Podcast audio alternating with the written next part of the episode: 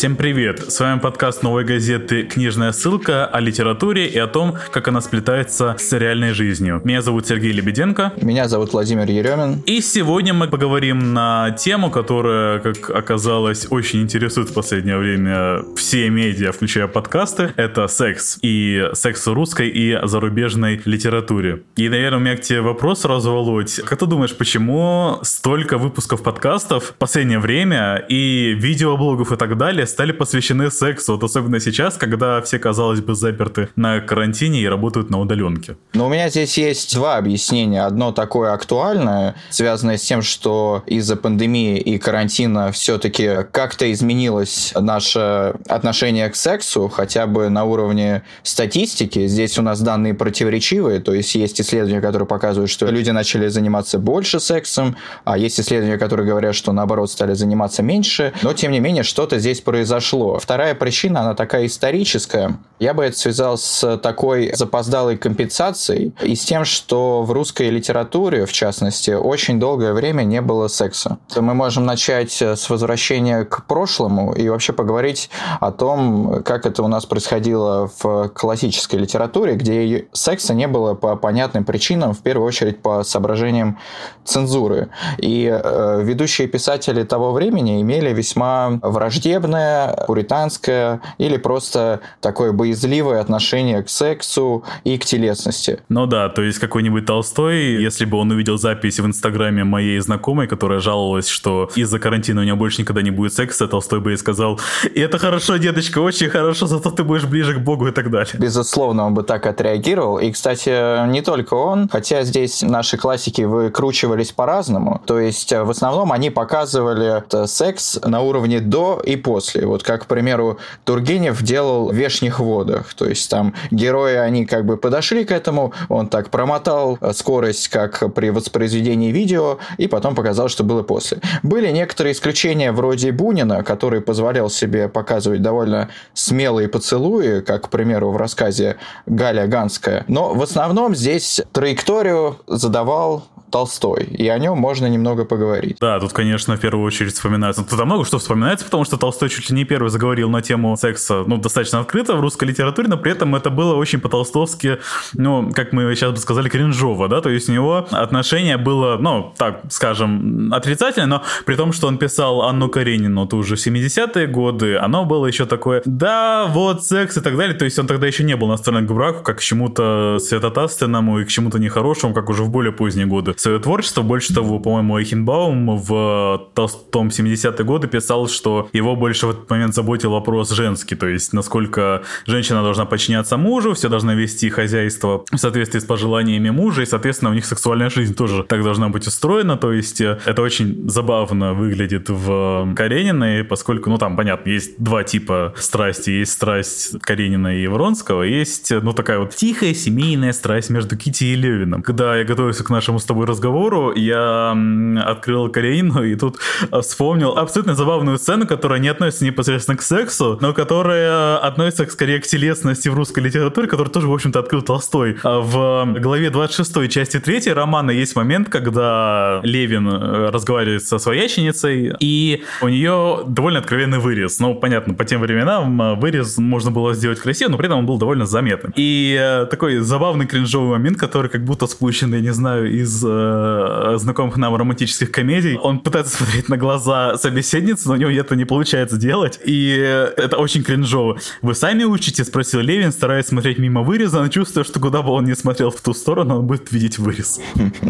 Это очень смешно. Но я думаю, что ты помнишь, как там выглядит сцена прямого секса классического между Вронским и Карениной. Да, она выглядит как преступление, в котором нет никакого несчастья, ни страсти, есть есть только стыд. И после этого Каренина чувствовал себя столь преступной и виноватой, что и оставалось только унижаться и просить прощения. А Вронский чувствовал то, что должен чувствовать убийца, когда видит тело, лишенное им жизни. И сам секс, он как будто обесценивается и толком не описывается. Он преподносится через э, всего лишь одно предложение. Цитирую.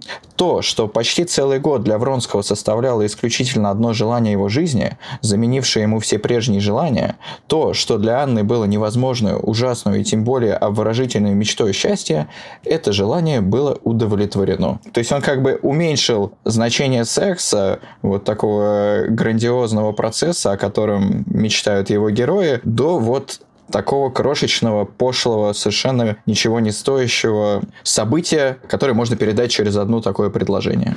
Это как в меме, а разговоров-то было. Да, точно как там.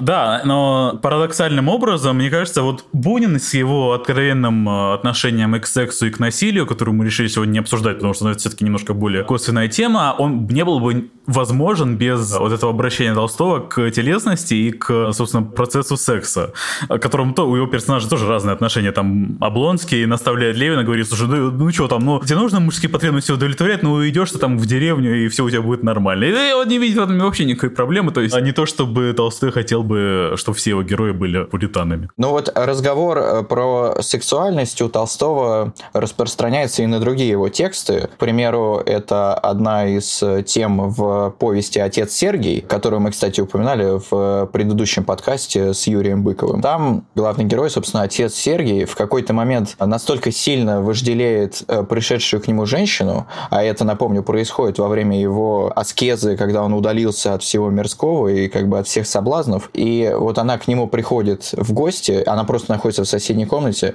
и он э, настолько одержим желанием ею овладеть, что он отрубил себе палец, э, чтобы как-то этому соблазну сопротивляться. И, по-моему, это самая наглядная иллюстрация э, радикализма, до которого Толстой доходил в своей борьбе с сексом. И тем же самым он занимался в Крейцеровой сонате. Это более такой идеологический текст, на самом деле посвященный прямо этой теме. То есть там герой разговаривает с другими попутчиками в поезде, и у них заводится разговор о любви, об отношениях полов, о браке.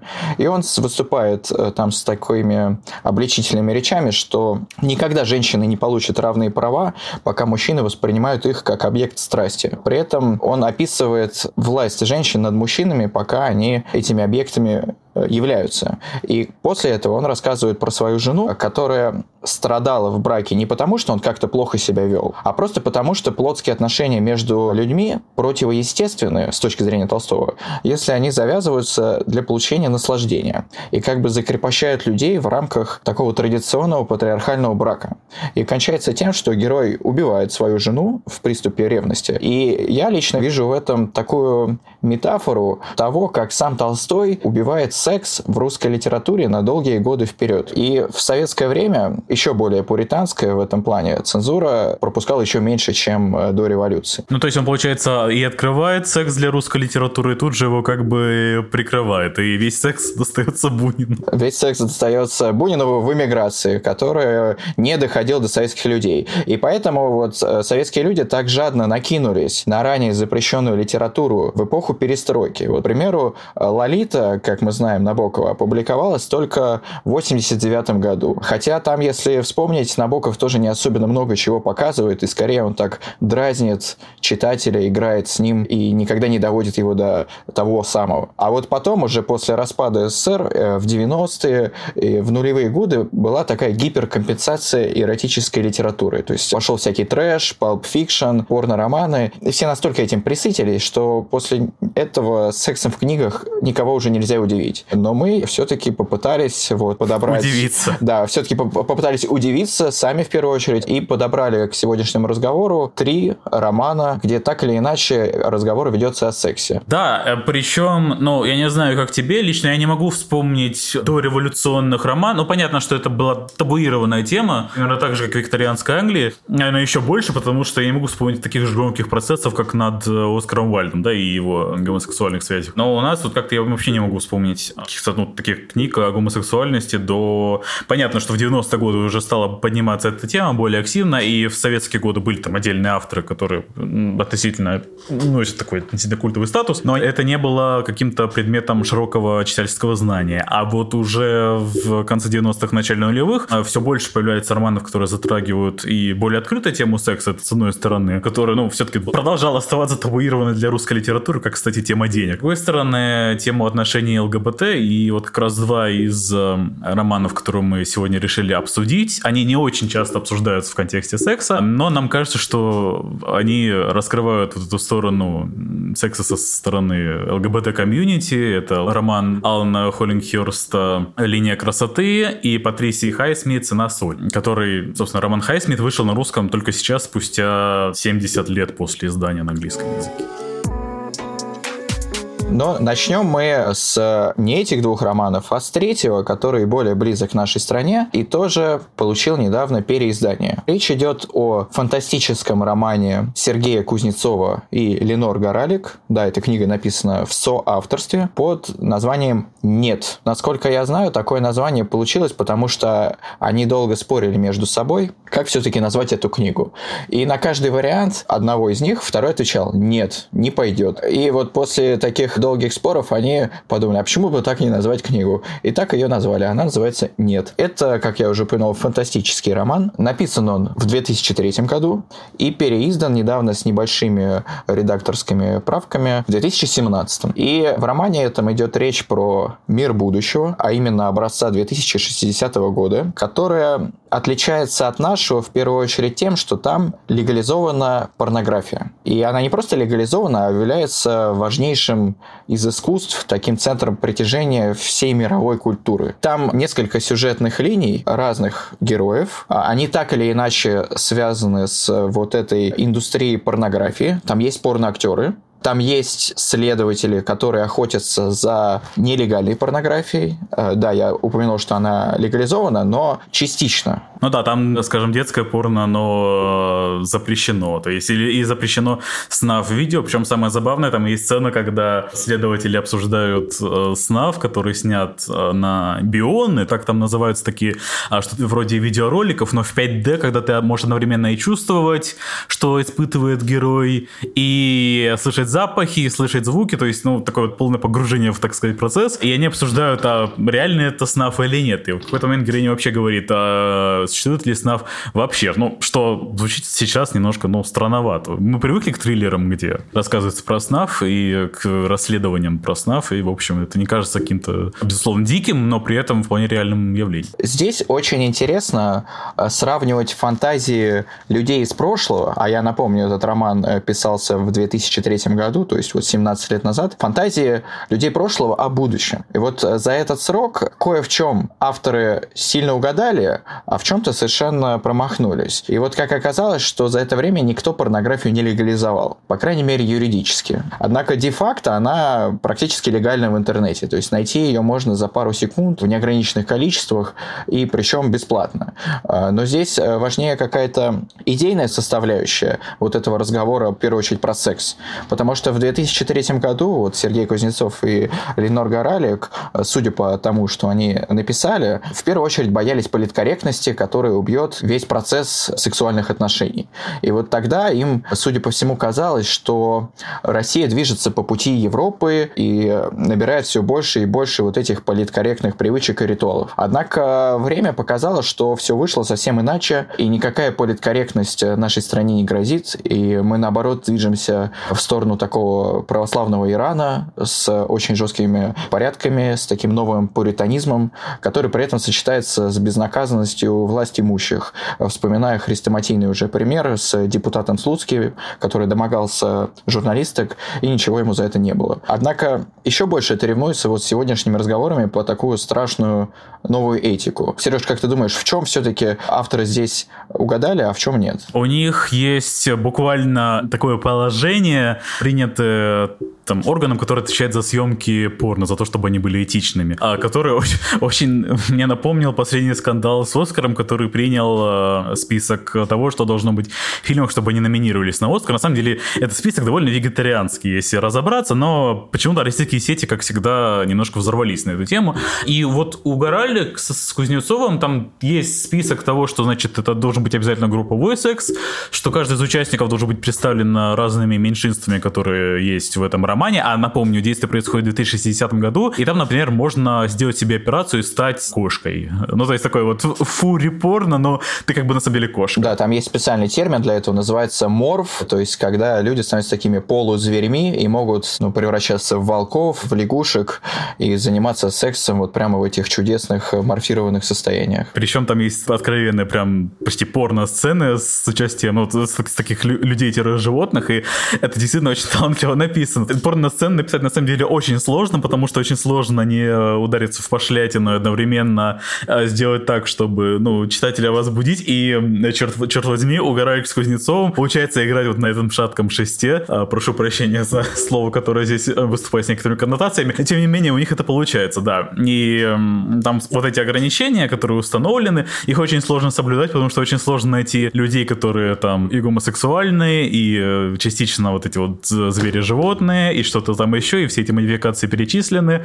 Вот да, там есть прямо вот такой эпизод, где описывается про появление ассоциации Adult Freedom Association. Там рассказывается про то, что изначально вся порнография была легализована, а, но постепенно начали возникать претензии со стороны феминисток, со стороны защитников прав сексуальных меньшинств, общества любителей животных, там каких-то телеканалов. И начали потихоньку составлять список того, что вот в порнографии нельзя показывать. Сначала это было не пропаганда насилия, там расовой или классовой розни, детской порнографии, ну то есть чего-то, что все, наверное, согласятся, быть не должно. А дальше уже этот кодекс, кстати, напоминает э, кодекс Хейса, знаменитый в 20 веке в Америке, когда был такой негласный перечень того, что в кино показывать нельзя. В 30-е, причем я тут посмотрел, он, оказывается, действовал с 30 какого-то года по 68 то есть 38 лет это гигантский срок. А, и вот в романе в итоге пришли к тому, что минет по продолжительности должен быть равен кунилингусу. Актеру во время оргазма запрещено лаять. Количество представителей каждой расы должно быть одинаковым в любом фильме, произведенном компанией, состоящей в этой ассоциации. И как ты сказал, это действительно как-то совпадает с вот этим скандалом вокруг Оскара. И в мире романа эта регуляция привела к разделению мира порнографии на две части. Э, вот эта первая часть, которая подчиняется целиком вот этим требованиям, называется ваниль. Э, это порнография абсолютно законная, ее можно показывать по телевизору, ее можно продавать э, в супермаркетах, кто не будет возражать. А есть вторая часть, которая называется чили, она абсолютно нелегальна. Вот там снимается все то, что запрещено, и за производителями этого контента ведется охота, в том числе со стороны главных героев. То есть они там делятся на тех, кто это производит, и на тех, кто пытается их поймать. То есть такой «поймай меня, если сможешь» получается. Вообще роман, он такой сам по себе, то, что называется энциклопедический. Есть такой, ну, довольно узко применяемый, но все же применяемый термин а к романам, которые пытаются полностью описать мир. Вот как «Бесконечная шутка» Дэвида Фостера Уоллес, как «Улис» Джойса. Нет, это, в принципе, вот такой же роман, где просто десятки героев. У десяти, как минимум, из них есть свой собственный голос, который повествует, происходит в сюжете. И, ну, это, наверное, один из таких минусов лично для меня романа, потому что когда голоса героев очень похожи, и при этом они все разные, немножко теряешься. Но что хорошо, там есть такой киберпанк-элемент, когда следовательница, которая сознательно носит тело 12-летней девочки, она вычисляет э, педофилов за счет того, что, ну, собственно, участвует в жестком порно с участием педофила, таким образом она его выявляет и потом, соответственно, отправляет на суд и становится свидетельницей на таком суде. То есть это мир, в котором секс, с одной стороны, такая важная черта, но при этом э, люди все равно ну, видят какую-то грань. То есть ту, которую... То есть это не, не, не то, что мир вседозволенности, это наоборот мир, где есть и налагаемые на себя ограничения, вроде таких вот искусственных, либо каких-то естественных ограничений, которые все еще сохраняются. И здесь я хотел бы предупредить тех, кто, возможно, захочет читать этот роман, что секс в этой книге описан с невозможно высоким градусом откровенности и раскрепощения. То есть там есть такие эпизоды, которые мне сложно здесь даже в эфире нашего подкаста будет процитировать. А настолько это жестко. Не то чтобы я был шокирован, но, возможно, кого-то это может смутить, и это такой дисклеймер, который необходимо сказать. Но вот за всей этой сатирой на политкорректность, мне кажется, у этой книги есть две главных мысли. И все они касаются секса. Первая мысль о том, что недопустимо недопустима э, дискриминация и о том, что люди имеют право делать со своим телом все, что захотят. Вот как мы уже упомянули, в мире этого романа герои постоянно э, меняют свои тела, они могут превращаться во что угодно. И тогда авторы писали об этом как само собой разумеющемся, а сегодня, наверное, эта мысль оказывается чуть более важной и чуть более актуальной на фоне всевозможных разговоров, к примеру, о трансгендерности и о том, все-таки в какой степени мы должны принимать и признавать и адаптировать мир под вот людей, которые меняют свои тела. Вот это первая мысль. А вторая – это очень важный, на мой взгляд, тезис о том, что людям трудно признать, что секс вообще не безопасен. Вот, по крайней мере, в плане эмоций участников этого процесса, но иногда даже в плане физическом. Э, то есть это такое приключение, в которое люди пускаются и не всегда знают, чем оно может закончиться. И вот на признании вот этой особенности секса и базируется та критика политкорректности, которая э, есть в романе. И вот сейчас много регулярно ведется вот таких разговоров про новую этику, про страшный новый политкорректный мир. Наверняка каждый слышал вот эти анекдоты про подписание договора перед сексом, когда мужчина и женщина какое-то юридическое соглашение подписывают перед тем, как э, приступить к делу, и кто-то над этим шутит, что вот это абсурд, а кто-то, наоборот, серьезно к этому относится, что вот чем больше согласия, тем лучше. На самом деле и то, и другое — это некие крайности, потому что даже если мужчина и женщина все-таки будут подписывать такой договор, это не меняет того, что секс все равно связан с большим эмоциональным риском. Я, правда, замечу, что всерьез, ну, такую инициативу никто не обсуждает, это, в общем, ну, скорее такая абсурдная абсурдная шутка с правого крыла. Даже в Швеции, где, э, скажем, есть суды над э, людьми за то, что они в обход не данного согласия осуществляли какие-то сексуальные действия над человеком, но все равно нет такого, что ты должен подписывать какой-то договор. Конечно, ни в одной стране мира пока что юридически этого не существует. Однако несколько лет назад я помню новость про то, что кто-то создал такое приложение. Я сейчас, к сожалению, не назову его имя приложения. Э, ощущение, которое я вынес для себя из прочтения этого романа, что говорить про секс крайне крайне тяжело. Вот даже в вселенной такого романа, где вроде бы как наступила максимальная раскрепощенность, и вот секс стал такой массовой культурой, а при этом все равно вот эти герои, они, им трудно подбирать слова, э, находить какие-то образы, способы для того, чтобы говорить о сексе. И думаю, что литература еще очень не скоро сможет найти правильный язык для разговора об этом. Да, но у меня еще была мысль по поводу нет, что э, это роман в том числе о том, что не существует объективного зла, есть просто поступки, которые совершаются, ну, социально одобряемые и социально порицаемые. Вот педофилия это, безусловно, правильно социально порицаемый поступок. При этом это не означает, что педофилов, ну, как-то их надо изучать, с ними нужно работать, их нужно психологически как-то изучать, но при этом нужно делять действия от мысли. И еще мне показалось, что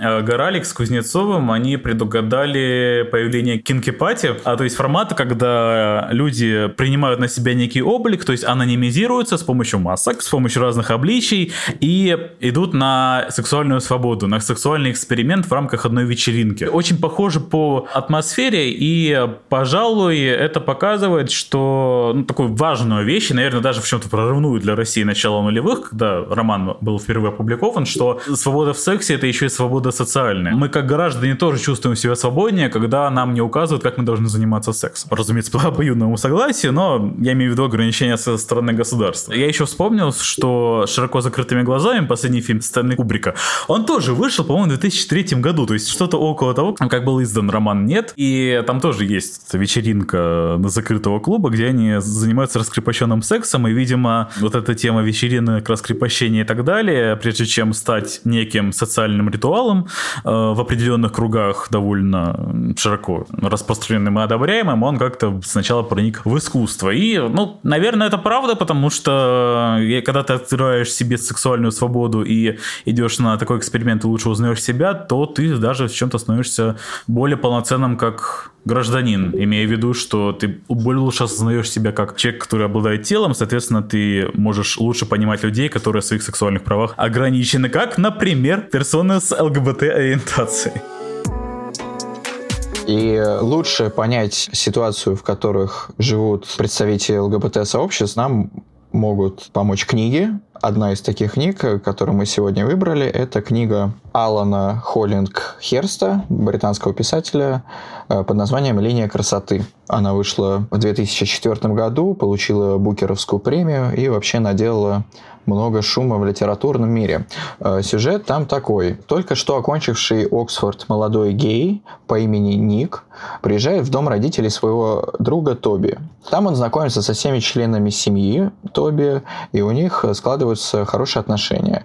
А Ник, он такой эстет, ценитель искусства, красоты, роскоши, и у него по мере развития сюжета завязываются несколько романтических отношений с другими гомосексуалами. И с первых страниц однополый секс представляется как э, повод для скандала. То есть вы начинаете читать, и Ник, при том, что он точно знает, что он гей, он при этом долго скрывает это от многих окружающих. Важно подчеркнуть, что действие романа происходит в 80-е годы. Это годы тэтчеризма в Британии, рейганизма в Америке, когда, ну, примерно то, что мы испытываем сейчас. Христианские ценности, традиционный брак, никаких геев, там идите в свои бары. О правах правах и свободах ЛГБТ еще только заговаривают. Именно так. И Ник во время одной из первых сцен разговаривает с родственниками Тоби, и там просто они упоминают какую-то новость, что заместителя министра иностранных дел поймали с мужчиной-проституткой. И вот э, его начинают осуждать, как же так? И вот Ник молчит, никак не комментирует и про себя чувствует такую опасность, как будто его вот-вот раскроют. И проблема Ника как э, персонажа в том, что он, получается, дважды исключен из общества. Во-первых, как гей среди натуралов. Вот ты очень правильно упомянул контекст. Дело в том, что события происходят в 80-е годы, когда премьером была Маргарет Тэтчер.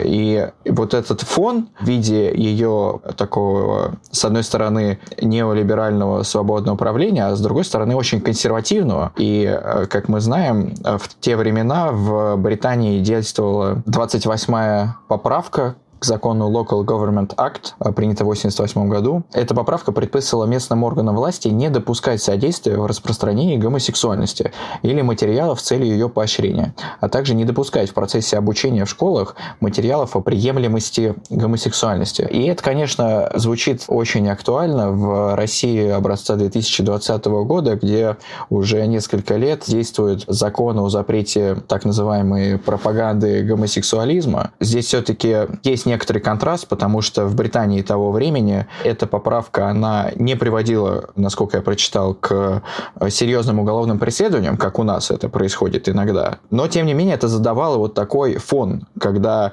геи не могли вообще открыто существовать и как-то проявлять свою ориентацию. Ну да, и это был гигантский репутационный риск. И забавно, что в романе э, вот это неприятие инаковости, оно все время нарастает. То есть все больше и больше. Сначала это не происходит с самим главным героем, потом в самом конце это происходит с ним непосредственно, а где-то в середине он э, под кокаином встречает саму Маргарет Тэтчер, там в таком немножко э, наркотрипе приглашает ее на танец. Это очень смешная сцена. Я продолжу. Ник, он дважды исключен из общества, вот как гей среди натуралов, по понятной причине, а во-вторых, как гей среди геев, потому что он никак не может включиться вот в это тайное комьюнити людей, которые э, гомосексуальны и могут между собой открыто себя проявлять. Но Ник, он очень стеснительный, он замкнутый, он закомплексованный. И что самое главное, он неопытный. То есть у него практически не было никаких сексуальных контактов. Он о них мечтает, но он не чувствует в себе вот смелости вот просто взять, подойти к какому-нибудь э, человеку там такой же ориентации и завязать разговор,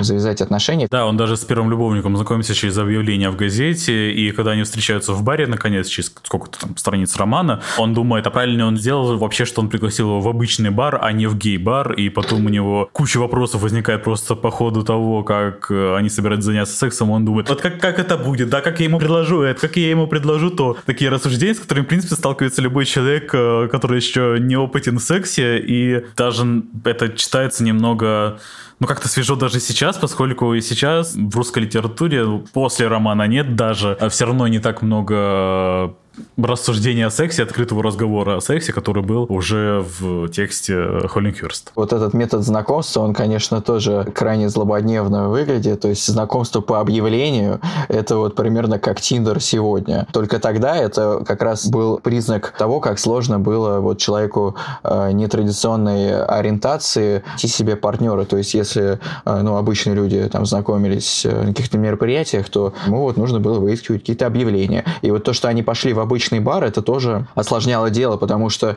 вот из-за вот этой поправки, которую мы упомянули, Маргарет Тэтчер, геи не могли просто выражать свои чувства в публичных местах. То есть э, Ник переживал из-за того, что их разоблачат, что вот он хочет, ну, как-то там приобнять своего нового знакомого, а он не может этого сделать, потому что окружающие сразу на это среагируют. Кстати, примерно с такими же проблемами сталкиваются вот геи в современной России, когда нет возможности даже просто пройти по улице, держать за руку там с кем-то того же пола. И э, между Ником и его объектами влюбленности регулярно возникают классовые различия. То есть это одна из важных тем этого романа, как экономическое социальное положение на самом деле э, влияет э, на наше поведение в сфере секса и отношений. То есть поскольку Ник, с одной стороны, очень образован и как бы принадлежит вот к такой элите общества интеллектуально, но при этом он беден. У него отец занимается там какой-то антикварной лавкой, не очень успешно, не очень богато, и он как бы разрывается между двумя мирами. То есть он встречается с разными лордами, аристократами, ну буквально действие происходит э, в Англии, но при этом он вот знакомится с обычным чернокожим юношей через объявление в газете. Этот юноша никогда не бывал там ни в одном дворце не общался ни с одним аристократом. И вот эта тема проходит во многих сценах, то есть когда Ник там флиртует э, с кем-то из вот этой аристократии, он тоже переживает по поводу того, что его не примут, и его считают э, чужим именно по экономическим причинам, что он не вхож в их круг. И есть еще одна важная тема, которую нужно упомянуть, это тема СПИДа и ВИЧ-инфекции, которая, в общем, сейчас мы уже знаем, что распространение ВИЧ и СПИДа оно никак не зависит от ориентации конкретных людей и так далее, но это была гигантская просто стигма на ЛГБТ-комьюнити, то, что вот они распространяют СПИД между друг другом, и немножко эта тема, с одной стороны, она показана довольно комплементарно по отношению к главному герою, потому что он в самом конце романа сам беспокоится, там, может он заразиться ВИЧ, или нет, и в целом мы сопереживаем ему то, что, ну, может умереть, при этом он не виноват в том, кого он любит и так далее. Но с другой стороны, когда вот один за другим умирают знакомые главного героя, собственно, Ника от э, СПИДа, ты такой невольно думаешь, э, что здесь происходит? Автор, почему ты это делаешь? Э, да, автор с читателем совсем не церемонится, но его можно отдать должное за то, как быстро он развивает вот эти события и как э, быстро он погружает читателя в откровенный разговор о сексе. То есть Ник Ник э, практически э, на первых страницах вот знакомится с вот этим чернокожим Лео. А после бара они почти моментально решают вместе заняться сексом, и тут же у них возникают трудности. То есть одна из главных особенностей вот таких отношений в романе, что насколько это сложнее обычных э, гетеросексуальных отношений. И они сталкиваются в том числе и с какими-то бытовыми проблемами. То есть они не могут решить, куда пойти, потому что ну, вот это типичная проблема к тебе или ко мне, потому что Лео там живет с кем-то и не может позвать к себе, и Ник живет вот с этими родственниками Тоби и тоже не может позвать к себе. И в итоге они решают пойти на улицу. То есть они находят парк неподалеку вот от места жительства Ника и занимаются сексом практически на компостной куче, что тоже довольно наглядно. Да, и там есть довольно смешной момент, когда мимо проходит один из соседей, друзей Ника, и такой, э, что здесь занимаетесь? А потом, ну, выясняется, что он просто просто это частная территория, поэтому он хотел им просто показать, что типа не, нельзя здесь ходить, и никому показывает ключ, такой, а,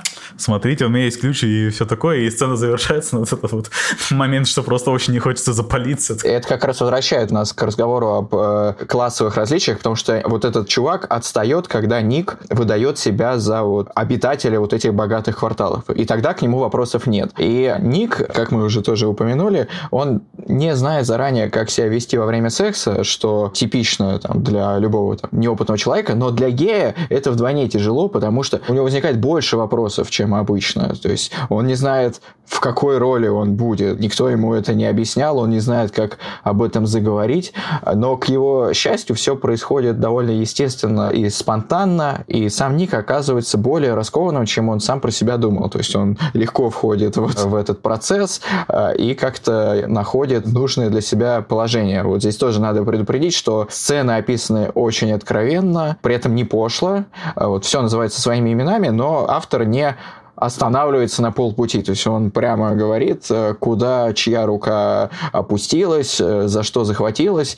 И это выглядит естественно. Ну, то есть, по крайней мере, у меня не было никакого кринжа во время прочтения. Я, наоборот, как-то познавательно к этому относился. То есть для там, гетеросексуального человека этот роман в том числе открывает сторону того, как это выглядит у людей нетрадиционной ориентации. Ну да, собственно, Холлин Хёрст, он сам гей, он тоже учился в Оксфорде, и главный герой это частично, ну, альтер эго. И э, вот сторона такого секса со стороны гомосексуальной персоны, она, в общем, она описана чувственно, но при этом действительно не вызывает никакого кринжа, то есть э, это чувственно, это красиво, и, в общем, может помочь читателю насладиться независимо от его ориентации. И все-таки, если вы Виталий Милонов и по каким-то причинам слушаете наш подкаст, пожалуйста, не читайте роман Алана Холлингхерста «Линия красоты». Э, или прочитайте и, может быть, поменяйте свои взгляды. И перестаньте быть Виталием Милоновым. Да, именно. Пожалуйста. А, вот. Э, и э, продолжая разговор про сюжет, страдания Ника э, не заканчиваются на успешном свидании. То есть он относится к сексу не с романтической стороны, как для способа завязать какие-то серьезные отношения, а как к средству, во-первых, обретения уверенности в себе, во-вторых, получения удовольствия. То есть здесь, как в предыдущем романе нет, очень важен такой мотив гедонизма.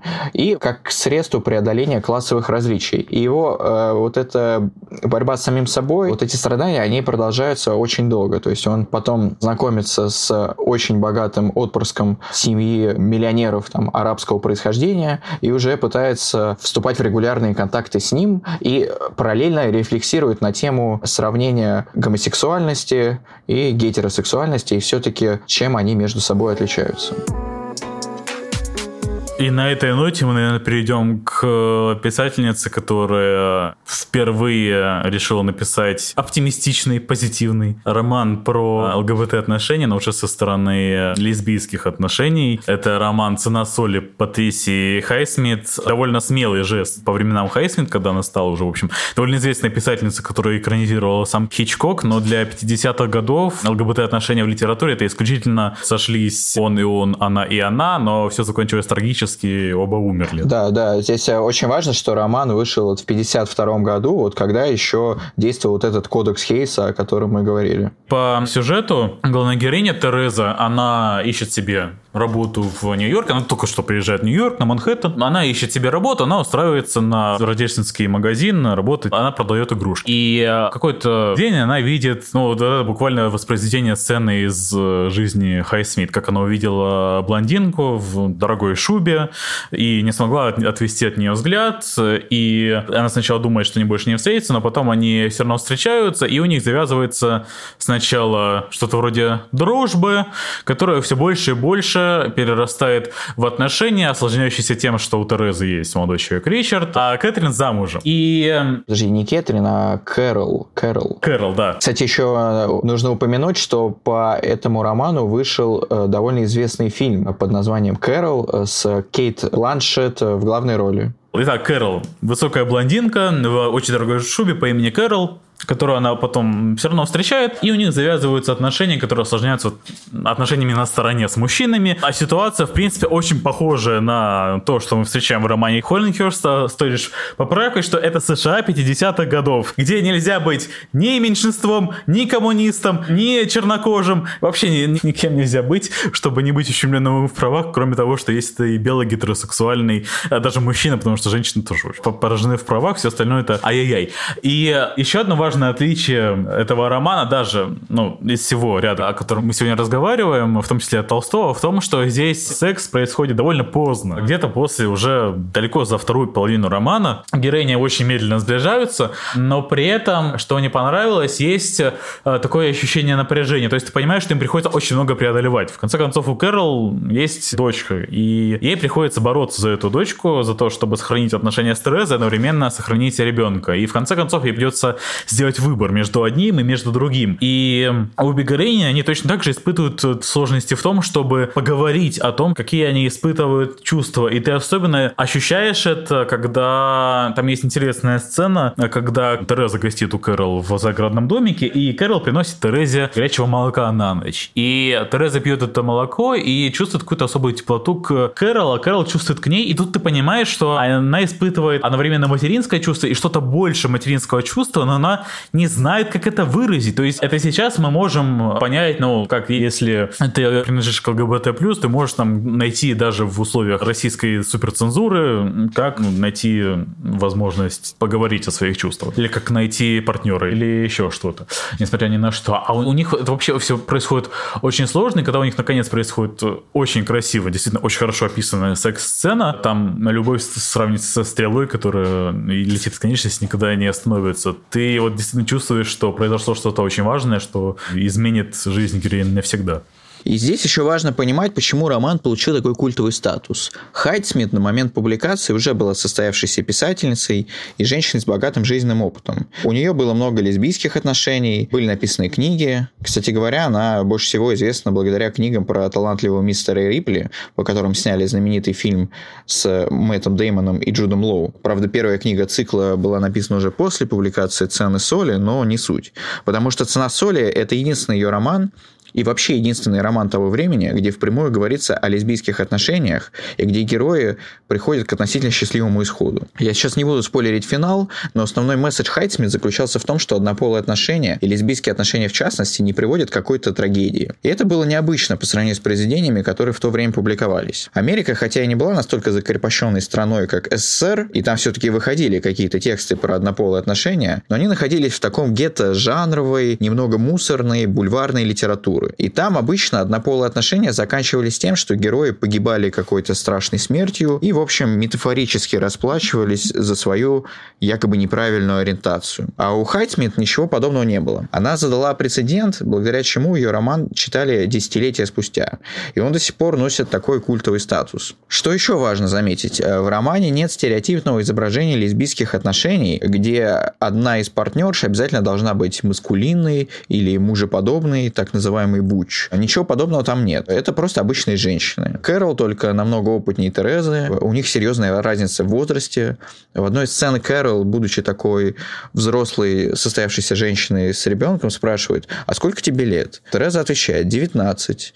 И тогда Кэрол как будто с укором говорит, ты еще ребенок. Поэтому у них немного такие неравные отношения, где одна героиня намного старше другой, но при этом они уважительно относятся к друг другу. И события так медленно развиваются во многом потому, тому, что они уважают свои границы э, и границы партнера. И что отличает еще этот роман от двух предыдущих, которые мы обсуждали, вот э, возьмем «Нет». Там герои изначально знали, чего они хотят. Они хотели либо смотреть порнографию, либо снимать порнографию. Они знали свои желания и знали себя. В линии красоты Ник э, тоже с самых первых страниц знал, что он гей. Ему было сложно найти свое место в обществе и найти партнеров, но, в принципе, он это знал. А Тирет же вообще не подозревал о том, что ей нравятся женщины в начале романа. У нее был этот парень Ричард, э, у них были такие странные, немного токсичные отношения, где она открыто ему говорила, что она его не любит, а он отвечал, что ничего страшного, зато я тебя люблю. И постоянно как-то динамили друг друга, и в один момент э, Терес встречает Кэрол, и Терес постепенно-постепенно понимает, что ей все-таки нравятся женщины. При этом она не испытывает каких-то угрызений совести, как это могло бы быть в каком-то другом романе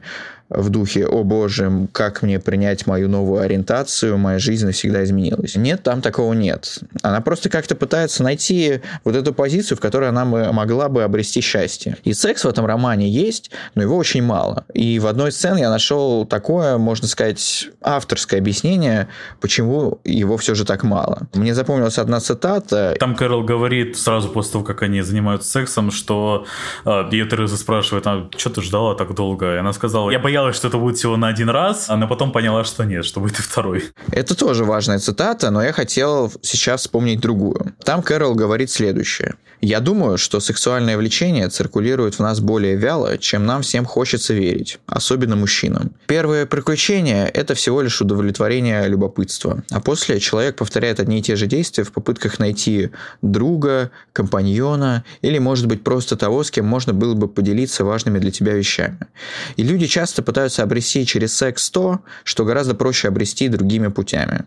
Что еще отличает эту книгу от предыдущих двух? Здесь секс выступает как логичный этап развития отношений, как средство познания себя и как средство достижения не удовольствия, как в нет э, и линии красоты, а достижения такого истинного счастья и взаимопонимания. И относительно счастливый вайб этой книги заключается в том, что у героинь все-таки получается этого достигнуть. Не зря эту книгу называют такой прорывной предсказавшей свое время. Я тоже сейчас подумал, почему к ней сейчас возвращаются опять. А в последнее время можно часто услышать разговоры о том, как общество вообще устало от секса. И особенно от его изображения в культуре. Ведь э, снимают фильмы и пишут книги до сих пор преимущественно представители старшего поколения бэби-бумеров и миллениалов. А в культуре этих поколений была заложена одержимость сексом. А вот эти все молодежные комедии, а обязательные штампованные постельные сцены и прочее, и прочее. А в контексте разговора про новое поколение, так называемых зумеров, э, здесь можно сделать оговорку, что теория поколений не всеобъемлющая, но тем не менее. Э, нередко сейчас говорят о том, как сильно меняется у нового поколения поколения отношение к сексу, что оно им не столь одержимо, что им не нужно это все именно в таком э, гедонистическом смысле, что этого всего и так много. Порнографии, эротических эпизодов в фильмах и сериалах, чего угодно еще. И молодежь настолько перекормили всем этим, что она ищет скорее вот эту духовную близость, а не плотскую физическую. И именно такую духовную близость среди этих трех романов можно найти в цене соли. Ну да, и мне кажется, что вот как раз то, что сейчас издали эту книгу на русском, это немножко созвучно моменту, когда все больше людей относительно кино тоже обсуждают, что там нам не хватает именно близости героев в кино. То есть то, что в кино есть секс, все уже давно привыкли, а вот то, что нет какой-то близости, когда герои просто могут быть на экране, при этом читать одновременно книжку, а условно не заниматься сексом, лежа в постели, это что-то, что вот сейчас только происходит, когда люди понимают, что близость это не только когда там вы занимаетесь сексом. И что я еще подумал, пока мы с тобой говорили про цену соли, это то, что ну, книга вышла в 52 году, а кодекс Хейса в кино был отменен только в 68-м. И получается, что литература в США в те годы была гораздо более откровенной, чем мог себе позволить Голливуд. Вещь, на самом деле, ну, сейчас нам кажется довольно, ну, как бы странно. Потому что сейчас литература, она скорее отстает от каких-то обсуждений вещей, от интернета, от сериалов и от кино и так далее. А тогда ну, люди, чтобы узнать, как оно бывает на самом деле, им лучше было бы скорее прочитать книжку, чем сходить в кино. Друзья, спасибо за, за то, что вы нас сегодня слушали. С вами были Сергей Лебеденко, Владимир Еремин. Мы советуем обратить внимание на книжки, которые мы сегодня обсуждали. И если вы хотите послушать еще один выпуск про секс, то пишите в контакты новой газеты, и, возможно, мы сделаем второй выпуск на эту очень интересную тему. Друзья, всего хорошего и до новых встреч. Пока.